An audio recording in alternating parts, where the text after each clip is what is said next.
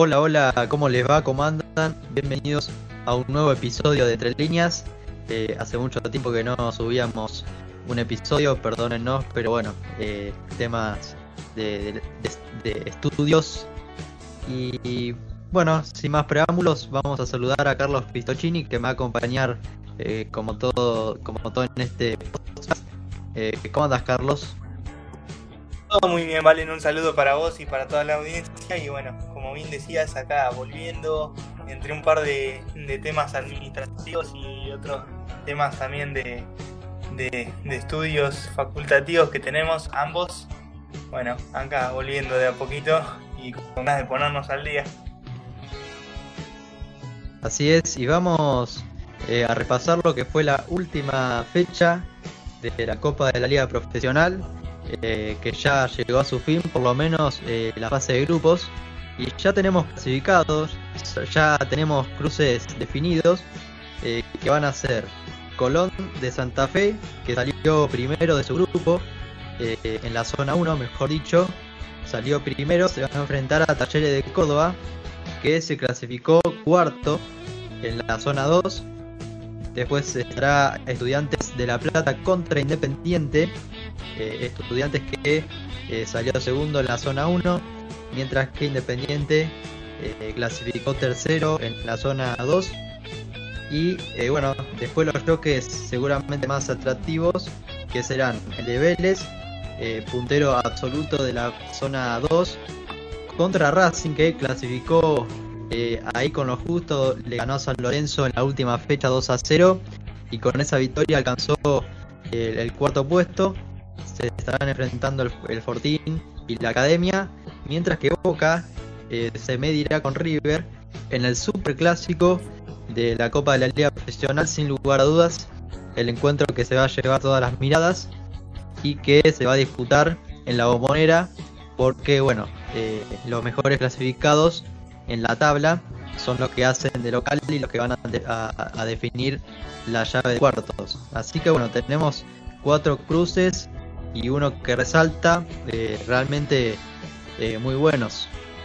Sí, es un buen detalle el que marcabas. Que como ya es la etapa de victoria se va a jugar, bueno, igualmente ya se venía jugando a partir del día sábado, ya no hay más partidos el eh, día viernes en este caso. Y bueno, después cuando llegue la definición seguramente que va a ser un día domingo, es algo que bueno, se algún pedido, pero ya está todo un poco más, ¿no? Sí, así es, ya están los cruces eh, diagramados. Y bueno, a la espera de lo que va a ser estos cuartos de final que se van a disputar el próximo fin de semana. Ya faltan días nada más para que se lleven a cabo estos juegos. Y bueno, obviamente vamos a tener una cobertura especial del Superclásico que sin lugar a dudas va a definir el rumbo de ambos en el campeonato y va a marcar un poco ¿no? el humor de, cada equipo de cara a lo que viene, ¿no? De cara al semestre. Sí, sin ir más lejos, para Miguel Russo es una primera gran prueba, quizás, de que ya es eh, campeón, se podría decir.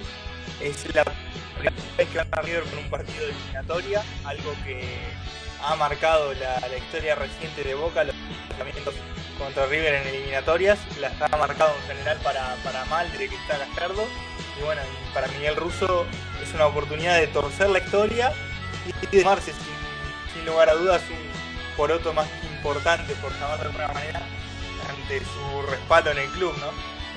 Enfrentar a River y sacarlo en una eliminatoria, en lo que es quizás, junto con el partido de Santos, eh, uno de los partidos más importantes de su ciclo, de su segundo. Está claro que es el primer mano a mano de Boca eh, después de bueno lo que fueron la final de Copa Libertadores y demás. Eh, es el primero de la era Riquelme, por así decirlo, y con Russo de entrenador. Eh, ¿Vos crees, vos crees que puede ser determinante este partido para, para Miguel Russo? Ya que se lo ha criticado mucho y cada vez que pierde es como que es una, una catástrofe, ¿no? Que, que Cheney se salga derrotado en algún partido puede ser determinante para bien, porque en caso de que a Boca le vaya mal, yo creo que, bueno, depende de las decisiones técnicas que tomen de Russo, pero si no con Lisandro López en el arco, vamos a ponerle, o si querés con Lisandro López de 9, por decirte algo, creo que las críticas ante una derrota van a caer sobre Riquelme, ¿no? Y obviamente que alguna crítica va a caer en Miguel Russo, pero quizás no con tanto peso caerían sobre otro técnico con otra dirigencia, sobre todo. Sí, está claro que se juega mucho ¿no? en este partido, sobre todo Boca, porque bueno, eh, viene ya de, muchas derrotas consecutivas en los últimos años ante su máximo rival. Pero bueno, parece que el aire en Boca cambió, ¿no? Con la llegada de Juan Román Riquelme, el Consejo de Fútbol, hasta ahora no perdió con River, eh, fueron todos empates si no me equivoco, eh, los dos empates de este año. Así que bueno, si llega a ganarle a River en cuarto de final, sin lugar a dudas, eh, va a ser un, un trampolín para, para, el Consejo de Fútbol. Y, si pierde, bueno, va a ser también un, golpe durísimo. así que bueno, es a matar o morir, ¿no? Sí, lo que tiene este partido es que si hay, como en los últimos clásicos, hay penales y hay una frase el que dice que el que sale ganando de la sale doblemente fortalecido. Esa moneda al aire que significan los penales podría ser un indicio eh, de, cambio de época, por llamarlo de alguna manera, eh, con respecto a lo que viene mostrando River ante, ante Boca, ¿no? Pero bueno, primero lo primero hay que jugar el partido. Boca seguramente que lo va a querer ganar en los 90 igual que River. Bueno, de terminar en empate como terminan los últimos clásicos, como terminaron los últimos clásicos, eh, los penales del lado que caiga la moneda pueden llegar a demarcar algo de cara al futuro cercano de Así es, y para Marcelo Gallardo, que bueno, eh, tiene una paternidad con, con Boca muy marcada en estos duelos, y si llega a perder, yo creo que va a ser un, indicativo de que ya la era Gallardo empieza a terminarse, ¿no? Porque el fuerte de River, ¿cuál, cuál fue en la, en la era Gallardo? Ganar la boca en los mano a mano. Entonces, eh, una derrota sería como un golpe de, realidad y sería ya como un, un, indicio de que algo ya no, no era como antes. En parte coincido. Yo creo que este partido, si lo llegara a perder River, no generaría algún reproche dirigencial o por parte del hincha cómo se están haciendo las cosas hoy por hoy en Río, pero sí yo creo que sería un replanteo para Marcelo Gallardo como entrenador al no estar acostumbrado a perder, al no estar acostumbrado a perder en general, como ya lo demostró cuando le ha tocado declarar después de una derrota y en esta, en esta ocasión todavía no le ha tocado perder en partidos importantes ante Boca pero de quedar eliminado yo creo que tomaría una decisión fuerte, aparte porque su contrato con River se lo permite, ya que este año 2021 es el último de la gestión de Onofrio y de su contrato River por el momento, ¿no? Sí, así es. Y, y bueno, de cualquiera, cualquiera de los dos que gane este enfrentamiento, eh, casi que salva el semestre, por lo menos en el ámbito local, ¿no? Eh, más allá de que, bueno, después sigue el torneo y hay que ganarlo, pero bueno, ya eliminar al máximo rival es sin lugar a dudas un, logro muy importante.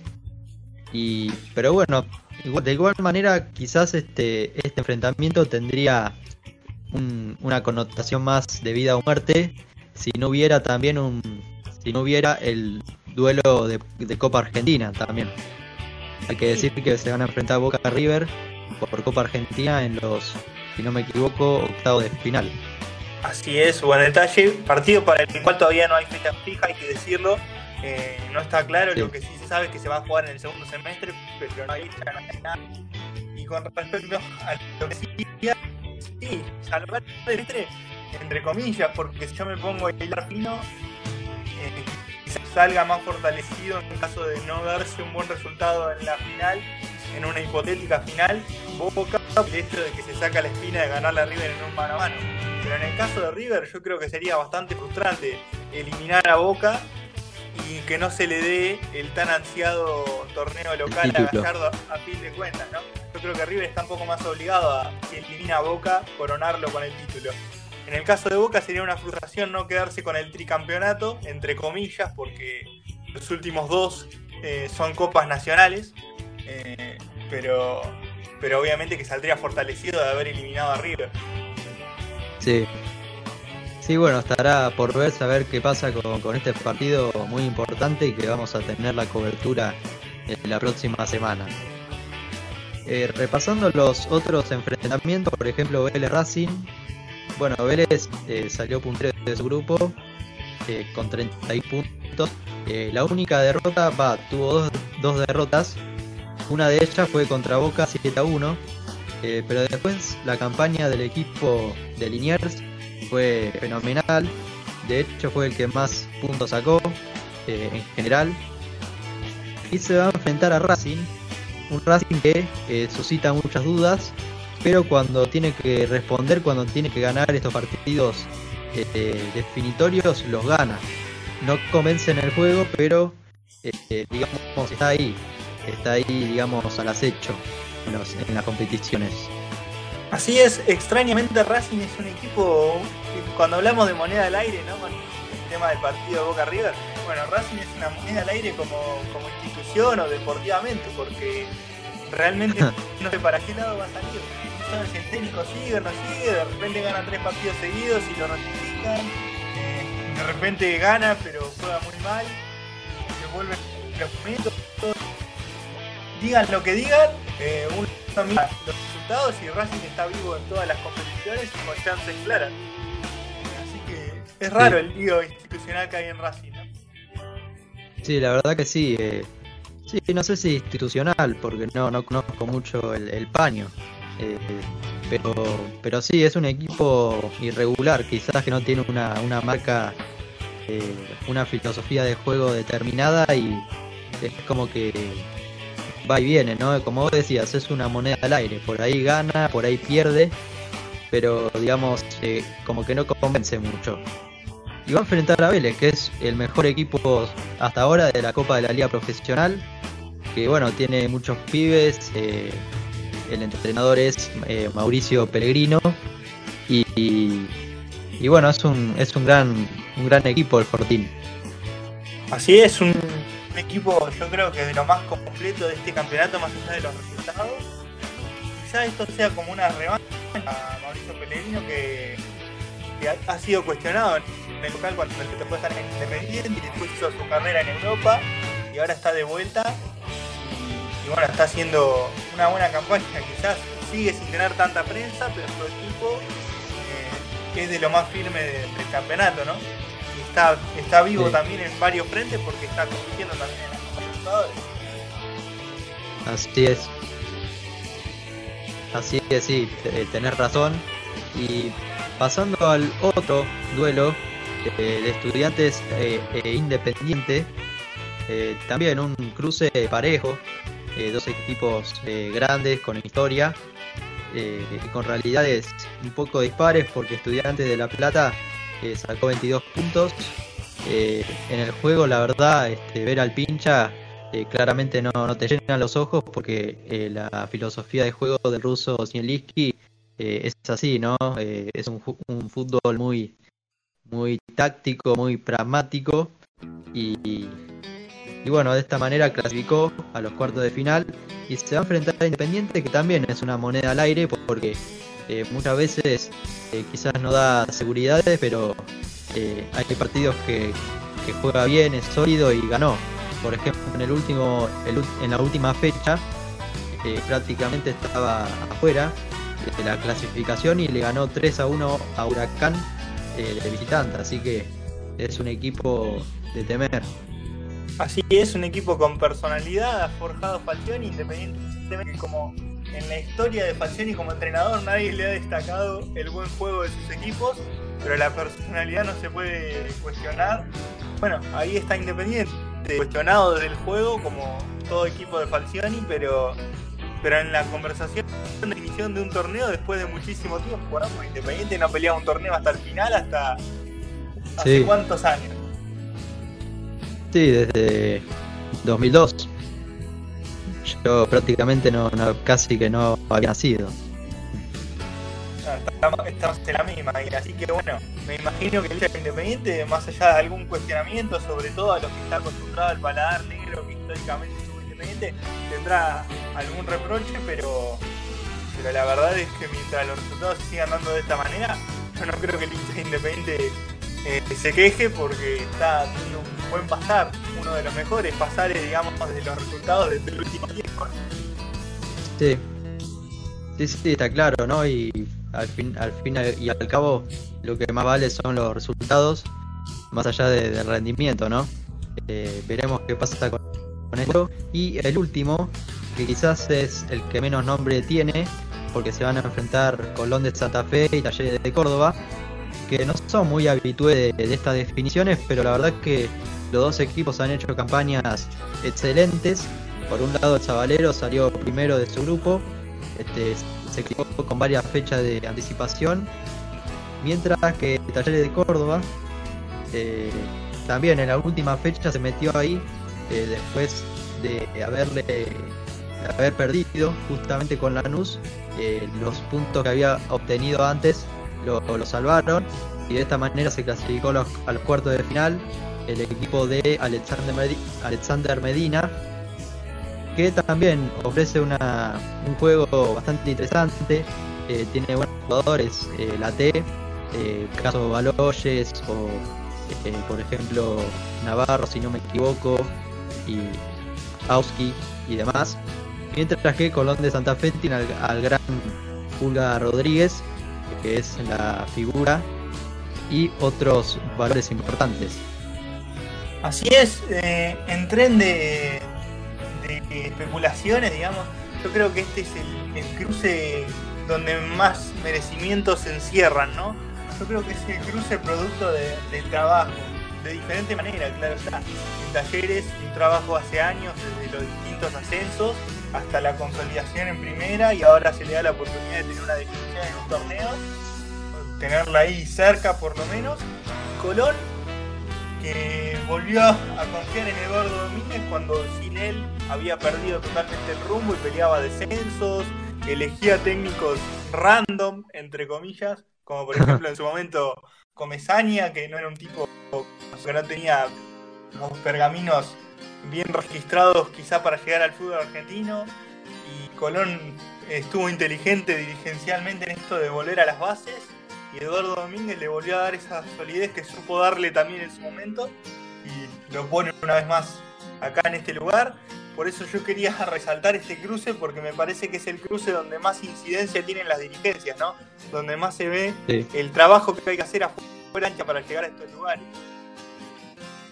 Así es, sí, la verdad que dos equipos con no tantos nombres, pero sí y con no tanto presupuesto, pero sí con mucho trabajo y con mucha dedicación ¿no? por, parte de los entrenadores.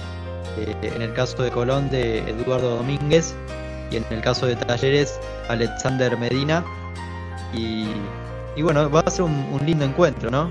Eh, quizás en los nombres es el que menos promete, pero eh, yo creo que va a ser interesante. Me suscribo totalmente, me parece que desde la propuesta de los dos lados, eh, el clásico se lleva las miradas, el superclásico, pero del sábado parece que es el partido más interesante para ver, más allá de que los otros dos equipos son los que tienen más nombre, ¿no? Pero futbolísticamente... Sí, sobre todo sobre todo que se van a enfrentar estudiantes e independientes que tienen estilo de juego parecido, ¿no? Y yo imagino ahí un, 0 a 0 cerrado, no sé, es una presunción mía. Ah, bueno, un partido puede salir para cualquier lado, pero es verdad, si ves las propuestas de los dos entrenadores, pinta un 0 a 0 y se da en la mano, y que los penales sean lo que Dios quiera. claro, seguro. Pero el fútbol te puede sorprender, eh, algún error al principio del partido y que el otro equipo tenga que salir a llevarlo y que el partido se termine abriendo. Pero bueno, si uno ve los suplentes, si elige de un lado y Falcioni del otro, pinta un 0 a 0. Par de roscas en el marcador, como dirían en el otro lado del chat. Sí, en tablas, en tablas totalmente. Pero bueno, como, como vos decís, el fútbol eh, te sorprende y veremos qué, pasa con, todos los enfrentamientos. Vamos a aclarar las fechas y los horarios de los partidos.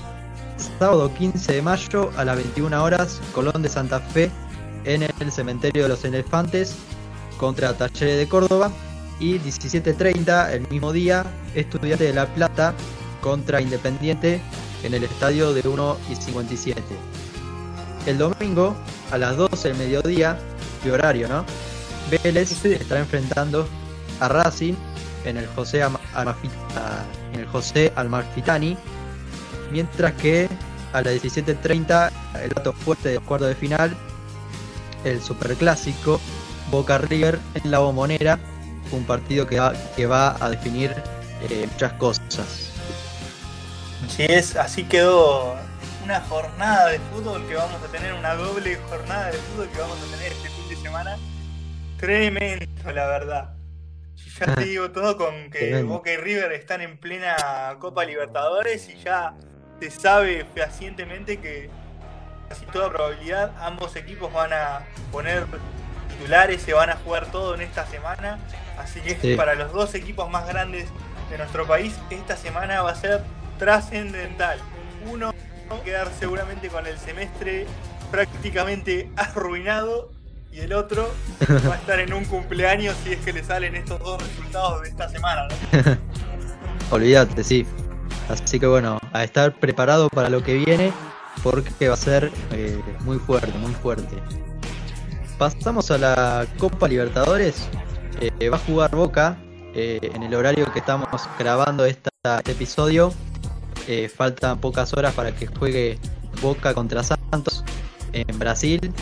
Y si querés, eh, dame las formaciones, si la tenés a mano, eh, las posibles formaciones de primero del Geneise, después del equipo brasileño. Un segundo porque estoy en una página que es un poquito anti-Geneise y está la formación de Boca más abajo. Eh, Boca va con Rossi en el arco, Capaldo, López, Izquierdos, Fabra, Medina, Almendra, Pavón, Casi 11 de gala, diríamos, eh, salvo la, ausencia de Andrada, que vale aclarar, creo que no lo comentamos en, el episodio anterior, de porque está aislado allá en Ecuador por una cosa logística increíble que se dio en el viaje a aquel partido y Andrada sigue varado allá, va a volver el día viernes a nuestro país. Así que seguramente... Insólito, ¿no? Sí, totalmente insólito. Seguramente que ataje Rosso de todas maneras el partido el fin de semana también. Y bueno, después ya veremos qué es lo que pasa con Andrada, porque aparentemente hay un tema dirigencial también y unas ganas de él de partir a partir de junio. Así que no me animo a asegurar que recupere la titularidad de lo que resta del semestre.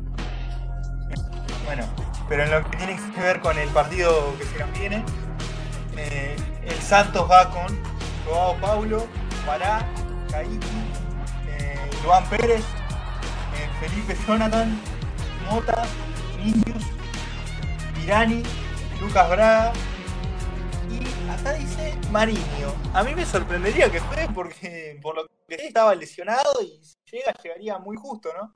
Pero bueno, eso es lo, que figura acá en la no, por ahí lo, lo infiltran y juega, juega igual.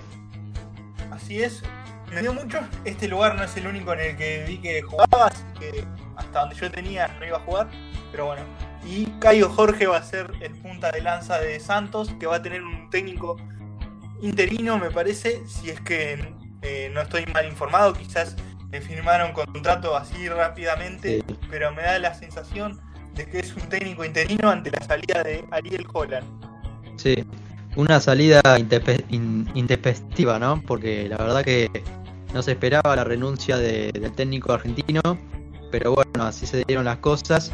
Creo que fue por más que nada por la venta de Soteldo, que era el mejor jugador que tenía Santos, y bueno, eh, por eso Holland, que evidentemente tiene pocas pulgas, eh, se fue.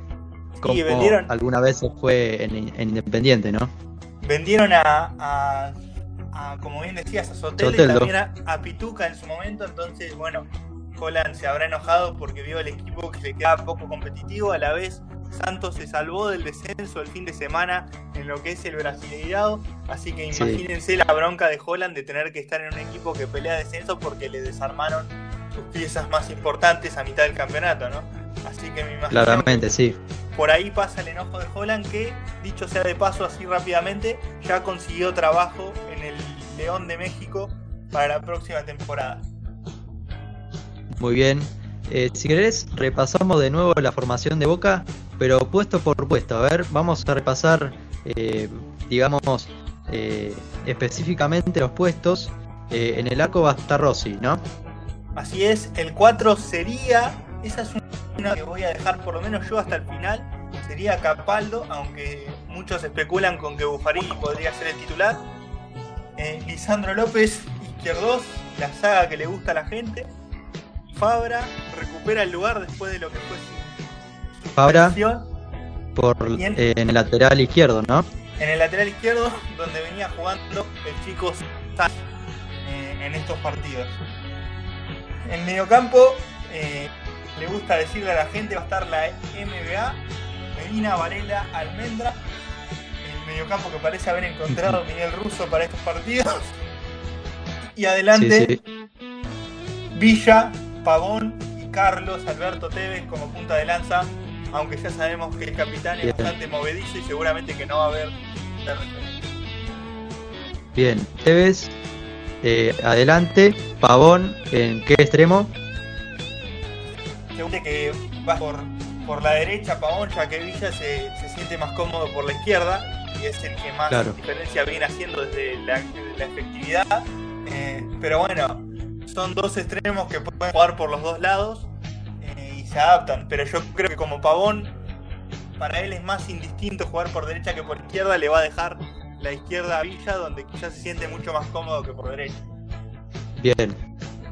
Dando mi opinión personal del equipo, del posible equipo, o sea, me gustan todos los jugadores, pero eh, pondría en vez de, de Acapaldo, lo pondría a Buffarini. Vos me está diciendo que Buffarini eh, sería el que va a arrancar, digamos, en la saga de cuatro defensores, pero podría darse la posibilidad de eh, que entre Capaldo. Para mí, Capaldo de lateral no va. O sea, si lo ponen, lo ponen de 5 en el medio campo, pero para mí Capaldo eh, o de 5 o al banco para mí. No, yo suscribo totalmente. Yo lo único que hago es transmitir las posibilidades, pero coincido en eso porque de hecho Capaldo jugando de doble 5 eh, ya se hablaba de, de botas millonarias que eran inminentes desde Europa y desde que empezó a jugar de 4 todos esos torneos empezaron a que bajó el rendimiento de Pampeano jugando de 4, ¿no? Así que, eh, yo suscribo Capaldo estaba jugando muy bien Capaldo, para mí era de una, una de las principales figuras del plantel con la consolidación del, triplete juvenil de Medina, Varela y Almendra, quizás perdió un poco de lugar y en este caso lo tiraron más a lateral, que claramente no es su puesto porque, digamos, él siempre fue de 5 eh, toda la vida y bueno, tirarlo a un puesto que no, no se siente cómodo claramente fue en detrimento de su rendimiento. Sí, yo creo que tiene que ver esto con un cúmulo de ¿no? instancia más creo que tuvo que ver es el tema de, después Miguel Russo se firme y decidió que el todas pero en primera instancia Miguel lo empezó a poner de 4 porque Buffarini estaba proscripto por decirlo de alguna manera. Eh, claro. y Jara estaba más o menos en la misma situación y bueno, después con el tiempo Miguel se fue animando a decir, bueno, yo voy a poner lo que, lo que creo que es lo mejor. Juanín empezó a jugar y por eso planto la duda de que me parece que puede llegar a jugar él en Brasil por la experiencia que tiene, etcétera, etcétera, por la naturalidad en el puesto eh, y, por lo, y por lo que se viene diciendo informativamente también. Eh, pero bueno, en cuanto a lo que tiene que ver con Capata, la verdad que creo, eh, se venían hablando de ofertas millonarias, incidentes para él, desde que jugó de 4 se lo arruinó, la verdad. Aunque el pobre pibe, la verdad que cumplió bastante bien, sobre todo cuando jugó de 4 en una línea de 5, por ejemplo en el partido anterior ante River, generando el penal eh, que después convertiría a Villa. La verdad es que no se le puede reclamar la entrega a Capaldo, pero está falto de, de oficio claramente. Claro, sí, claramente. Y una opinión personal tuya quería sobre este equipo. Eh, ¿Te parece bien? ¿Cambiarías alguna pieza? ¿Pondrías algún, algún otro jugador? Eh, ¿Sistema táctico? Eh, brevemente tu, opinión. No, yo creo que teniendo en cuenta el error que se cometió con el hecho de no haber traído, si no querían confiar más en Buffarini y de no haber traído en el con contratos vigentes, ningún tipo de problemas, eh, es lo mejor que se puede poner, teniendo en cuenta la actualidad de Andrada, que no era la mejor la situación que está viviendo. Aislado, eh, bueno, tiene que atajar Rossi, pero para mí sería el titular si está en condiciones. Y después el resto, la verdad que me, me parece bien, sobre todo la ratificación de los chicos en el medio. Esto es lo que, lo que más me gusta. Es la primera vez que veo un bloque tan claro de juveniles demuestra el nivel en Boca como para ser titulares. Y me parece bien que Miguel Ángel Russo los banque. Y bueno, después lo que me siembra la duda es la vuelta de Fabra, cómo va a volver el colombiano, con la regularidad que lo caracteriza. Eh, y bueno, las cuestiones de la marca ¿no? que tiene el colombiano. Y justo que se dé en el estadio donde jugó su peor partido con la camiseta de Boca desde mi punto de vista. Sí, bueno, Fabra claramente es el lateral preferido de, Russo. Y para mí es un gran jugador, pero bueno, tiene que corregir esas cosas eh, defensivas que, que quizás lo, lo, perjudican. Pero bueno, también muchas veces él comete errores, pero también eh, el equipo eh, colectivamente falla. Y bueno, yo creo que a veces las derrotas no se le pueden atribu atribuir a un solo jugador, sino digamos en, en, general a todo el equipo, para mí. Yo creo que Fabra es el mejor lateral, o uno de los mejores laterales que tiene Boca en su, en su plantel, y para mí tiene que jugar eh, los partidos más importantes, obviamente teniendo en cuenta que eh, tiene que mejorar defensivamente. Ojalá para el hincha de Boca no le toque Mariño, ¿no? Marcar. no, así es. Lo que iba a decir es que lo otro que me hace dudar con Fabra, entre comillas, me hace dudar, es que decía Miguel Ángel Russo, ¿no? Eh, es que este es un partido muy metal para Boca. Es volver al, al lugar, a la tierra y contra el rival que le dio una de sus mayores situaciones de los últimos tiempos. Con una base de jugadores que es la misma. Y justamente Fabra es uno de los principales marcados por esta situación. Así que por un lado puede estar bueno para ver si el partido le sirve para recuperar Boca mental, mentalmente, o puede ser meterse más en el pozo de, de, la frustración que tuvo en aquel momento, ¿no? Porque es el mismo lugar, el mismo rival y una base de jugadores que también es la misma. Claro, sí. Bueno, veremos qué pasa con este encuentro. Vamos a tener resultado en el próximo episodio. Hay que decir que Boca eh, de alguna manera tiene que sacar algún resultado porque eh, si Santos gana, lo iguala el equipo brasileño en el segundo puesto. Así que bueno, eh, tiene que tener cuidado Boca eh, de no perder o por lo menos sacar un empate, cosa que después en los restantes partidos de local contra los equipos Barcelona y de Strongest gane y tenga la clasificación asegurada. Así es. Muy bien, pasamos a otro equipo grande que va a jugar hoy por Copa Libertadores, que va a ser Racing, que eh, jugará en Perú ante Sporting Cristal eh, de Lima. No sé si tenés las formaciones, eh, si querés te doy un poco de tiempo para, para que las busques, no, no hay problema. Vamos a repasar lo, las posibles formaciones de, de estos dos equipos. Racing que está segundo con 5 puntos y Sporting Cristal que tiene uno. Recordemos que la academia le ganó eh, ahí con, con, lo justo al, equipo peruano en el cilindro 2 a 1 con uno menos, eh, eso hay que decirlo, después de un baile que le pegó Cristal en el segundo tiempo, pero el equipo de Pizzi eh, respondió en el resultado. Veremos qué pasa en el Estadio Nacional de Lima. ¿Ya tenés las formaciones, Carlos? La formación tentativa más confiable sería la siguiente. Con Arias igualmente en el arco, con una duda entre Pichut o Esqueloto para el lateral derecho, con Sigali, con Mauricio Martínez, con Orban o Joaquín Novillo, con Mena, Julián López, Tomás Chacalay, Miranda o Aníbal Moreno, Maxi Lovera y Enzo Copetti. Bueno, eso me parece más, más eh, confiable, ¿no? Sí, sí, hay más cantidad de titulares. Me resultaba muy raro que haya sacado tantos titulares, ¿no? Sí. Sí, bueno, va a jugar con Miranda, Chancalay y Coetti, que son eh, los mejores. No, Chancalay no, o sí. Sí, sí, Tomás Chancalay juega, juega. La duda es Miranda o Moreno, o Moreno en la mitad de la cancha, ¿no? Además de lo que te decía de Plus o Esqueloto. Bueno, Miranda tiene más continuidad que, que Aníbal Moreno y yo creo que seguramente va a jugar eh, en vez de Aníbal Moreno va a jugar eh, ¿cómo se llamaba? Lionel Miranda. Miranda. Miranda. Y arriba va a estar Lovera, que la verdad juega muy bien, es un delantero muy interesante. Y Copetti, que es eh, uno de los goleadores. No sé si goleadores, pero es, digamos, uno de los futbolistas eh, más temibles en el área. Sí, además es un futbolista muy, muy querido por, por la gente. Cuando uno escucha hincha de Racing, la verdad es que se cansan de otros jugadores, como por ejemplo Orban, que de todas maneras van a jugar, pero Enzo Copetti es uno de los más queridos por el hincha de Racing.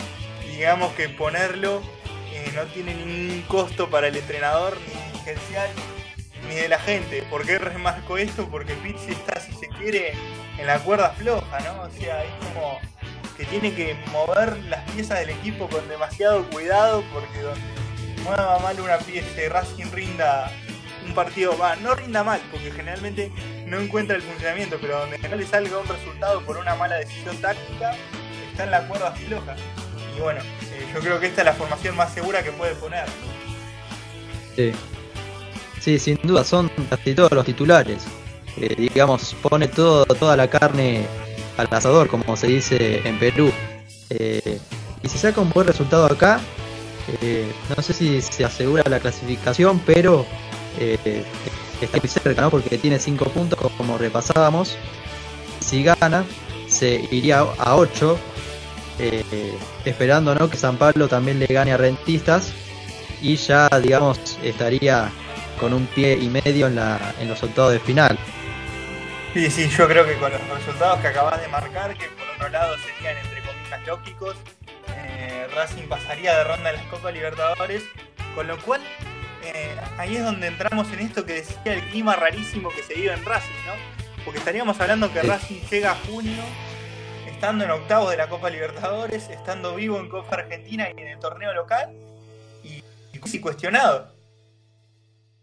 Sí, es que Pizzi es como que en los partidos que tiene que ganar, gana. Y después en el resto juega mal, este, no gana. Es raro Pizzi. Así es, y rara, bueno, es la decisión que tendrá que tomar la hincha de Racing porque día a día yo que el hincha va a estar todo contento porque por un lado eh, a gran parte del hincha de Racing ya no le cae bien Pizzi por decirlo de alguna manera otro lado siempre va a haber gente que se quede mientras que son los resultados, eh, bueno, sabemos cómo es el hincha. Ojo que los jugadores eh, lo bancan, ¿eh? Cada vez que se habló que Pizzi estaba en la cuerda floja, que se podía ir, los jugadores respondieron y, casi siempre ganaron. No, así es. De hecho, muchas veces se hablan de etcétera, etcétera. Si hay algo de lo que no se puede quejar Antonio esos jugadores cada vez que ha estado en duda, te han partido la cara, como se dice en muchos lugares, eh, por ganar el partido, aunque tengan sus limitaciones y sacando resultados sorprendentes contra rivales que se suponía que Racing podía perder y sacar el partido adelante. Sí, sí, sí. Así que bueno, veremos qué pasa con, con Racing, que va a tener un partido complicado porque Sporting Cristal juega bien, y supongo que su cancha va a intentar hacerse fuerte.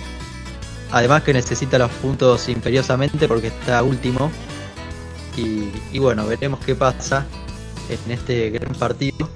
el resultado obviamente lo vamos a tener en el próximo episodio. Y bueno, en este martes no, va a haber más partidos, por lo menos que involucren eh, equipos argentinos, en el caso de la Copa Libertadores, pero sí en la Sudamericana van a jugar Talleres y, también va a jugar eh, Independiente en Montevideo eh, contra City Torque, que es la filial del Manchester City en Uruguay, literalmente. va a estar enfrentando al equipo uruguayo, el rojo de Falcioni. Así es, eh, partido para, para, Independiente desde lo ¿no? Es eh, menor, eh, se juega por una, una, Copa Internacional y bueno, sí. la institución de Avellaneda tendrá muchas expectativas y muchas de este partido, ¿no? Sí. Bueno, Independiente va puntero en su grupo, Recordemos que en la Copa Sudamericana clasifica uno a la próxima fase y viene de empatar contra Bahía después de lo que fue no eh, el plantel durmiendo en el, aeropuerto eh, de Bahía, ¿no? Porque bueno, no tenían los papeles correspondientes, había hubo una confusión allí con la policía y bueno, eh, la policía brasileña que es muy estricta hizo que duerman los jugadores en el aeropuerto y después vayan a jugar el partido, ¿no? Una locura. Sí, insólito lo que pasó a Independiente. Si hablábamos de insólito por el tema de lo que le pasó a Andrada, como el tema de cuentas es un poco más lógico. Esto que le pasó a Independiente es de película directamente. Si Independiente llega a ganar la Copa Sudamericana, van a ser documentales con este tema. Sí, van a aparecer documentales en, en Nachi o no sé, en, los canales esos de en encuentro por ahí. Eh, y bueno, un partido que a priori parece fácil. Independiente le, ganó 4 a 1 a City Torque en, en, el Estadio Libertadores de América. 4 a 1 si no me si mal no me equivoco. Así es, no, 3 a 1. 3 a 1 luego de de empezar perdiendo. Eh, así que bueno, veremos qué pasa. Si gana Independiente prácticamente eh, con un pie y medio en, octavo de final. Si empata, se mantiene ahí. Y bueno, si pierde, se puede complicar en el caso de que gane Bahía contra eh, Guavirá de Bolivia. estaremos pendientes de este encuentro. Y también estaremos pendientes de lo que va a ser Talleres contra Deportes Tolima, en el grupo G eh, se van a enfrentar el equipo argentino y el equipo colombiano. Un Talleres que está a tres puntos del puntero Emelec. Eh, tiene que ganar sí o sí Talleres, sobre todo en casa, ante, ante el último de la tabla como Deportes Tolima. Es como bien decías, eh, para tener la posibilidad de pelear, recuerda como siempre, solo uno por eso es un torneo complicadísimo, aunque los equipos argentinos eh, tienen plantilla para plantar cara, porque por ejemplo, bueno, en el, en el grupo, en el caso de, por ejemplo, Lanús también tiene a Gremio en su grupo, dificilísimo, y así, bueno, te podría eh, seguir Arsenal y hablar, que también tienen que jugar su partido. Eh, está todo, es todo muy, muy apretado en esto clasifica solo uno por el tema de los terceros que se agregan en la fase eliminatoria directa de la Copa Libertadores. Sí, así es. Y bueno, Talleres si gana todos sus partidos, eh, la fecha, en la fecha 4, en la fecha 5 y en la fecha 6, eh, mejor dicho en la fecha 4 y 5, después en el último, en la última fecha va a enfrentar al líder, eh, Emelec. Así que bueno, si gana estos dos partidos contra Tolima y en la fecha, en la fecha 5 contra Bragantino, los dos de local, tranquilamente puede aspirar al primer puesto. En la última fecha, venciendo al equipo ecuatoriano. Sí, eh, de esa forma, o, incluso si en algunos dos partidos que Melec también va a tener que estar jugando, si pierde algún punto el equipo ecuatoriano, ¿no? Suponiendo que eh, tiene quizás chances más eh, concretas. pero sí, está ahí bien prendido en la plata que el que más eh, cercano está y, bueno, va a jugar sus fichas hasta el último momento, ¿no? Claramente. Claramente, sí. Y bueno, de esta forma eh, terminamos el otro equipo repaso. argentino que está, que está en Copa que lo pasamos por alto, pedimos disculpas, es Arsenal de Sarandí, que encima también está eh, prendido ahí jugándose hasta las últimas fichas porque es uno de los grupos más parejos. Están los punteros eh, Ceará y Bolívar con. Eh, ¿Ceará es? Sí, Ceará. Y Bolívar con 5 y con 4, así que también tiene sus chances. Sí, de igual manera, eh, Arsenal creo que juega mañana. Va, juega mañana, eh, digamos eh, miércoles. Y bueno, también van a jugar argentinos. Si querés, repasamos los de los de los equipos argentinos en esta semana en las competiciones internacionales. Argentina enfrentará a Universidad Católica por Libertadores en la paternal. Después River va a visitar Junior eh, de Colombia. Y Defensa y Justicia va a visitar Universitario de Perú en, Lima. Y después en la Copa Sudamericana, como decías, Arsenal va a medirse con Ceará en Brasil. San Lorenzo va a cruzarse con Rosario Central. Un San Lorenzo que, eh, vale decir, perdió a, su entrenador Diego Dabove porque renunció eh, después de lo que fue la derrota y eliminación de la Copa de la Liga Profesional. Así que bueno, todavía no se sabe cuál va a ser el, el DT. No sé si vos tenés alguna información por ahí de, de quién puede ser el nuevo reemplazante de Dabove. En primer lo que tengo para decir es que el que va a dirigir los próximos partidos es Romagnoli, que es el manager del equipo. Y por experiencia de cómo se maneja San Lorenzo como club, no me animo a, candidatos de posibles entrenadores después de este interinato, porque si a Romagnoli se le dan por ganar los tres partidos que le van a dar de interinato, eh, como se maneja San Lorenzo, puede ser que lo dejen como ocurrió en ese momento con Monarris y con Viaggio. Claro. Bueno, la verdad que la dirigencia de San Lorenzo está siendo muy criticada, sobre todo Marcelo Tinelli, que es el presidente y es el que, mueve todo ahí. Sí, por eso también te, te comento esto, porque para el que no sabe y sin ánimo de hacer eh, periodismo cholulo, eh, digamos, o de, espectáculo, Marcelo Tinelli esta semana está retomando su, otro trabajo en, Showman, su reconocido programa de televisión. por eso digo, va a estar con la cabeza un poco dividida, con lo cual, si Romagnoli rinde en el interinato, yo no creo que, que Tinelli se enroje en buscar, por decirlo de alguna manera, entrenador. Sí. Sí, claramente, porque, bueno, Marcelo Tinelli es un, hombre que tiene muchos, muchos kioscos abiertos, ¿no? Como se dice, eh, muchos, eh, no sé cómo decirlo, negocios, y que está bien, ¿no? Pero bueno, muchas veces no le da el 100% de dedicación a, San Lorenzo, y eso es lo que enoja al club, a los dirigentes, mejor dicho, y más que nada a los hinchas. Sí, totalmente. Los hinchas ya eh, están empezando a mostrar su malestar con Marcelo Tinelli, más allá de que no creo que pase nada abrupto, porque bueno, Marcelo Tinelli es un tipo muy querido en San Lorenzo, pero ya se lo empieza a mirar de reojo este tipo de cuestiones, ¿no? Sí. Y bueno, tendrá contra Rosario Central un partido trascendental. Así que bueno, los resultados, obviamente, de todos estos partidos los tendrán en el próximo episodio. Bueno, vamos cerrando con, este episodio de Entre Líneas.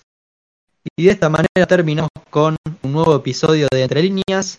Eh, bueno, gracias a todos por escucharnos. Ojalá se hayan informado y entretenido a la vez.